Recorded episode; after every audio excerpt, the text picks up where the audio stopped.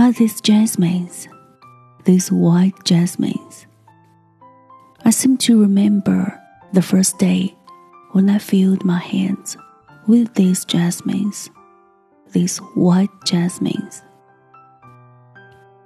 I have loved the sunlight, the sky, and the green earth. I have heard the liquid murmur of the river through the darkness of midnight. Autumn sunsets have to me at the bend of a road in the lonely waste, like a bride raising her veil to accept her lover.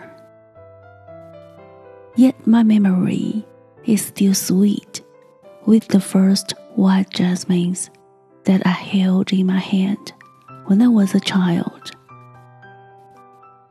Many a glad day has come in my life, and I have laughed with merrymakers on festival nights. On green mornings of rain, I have crooned many an idle song. I have worn round my neck the evening wreath of bakulas woven by the hand of love.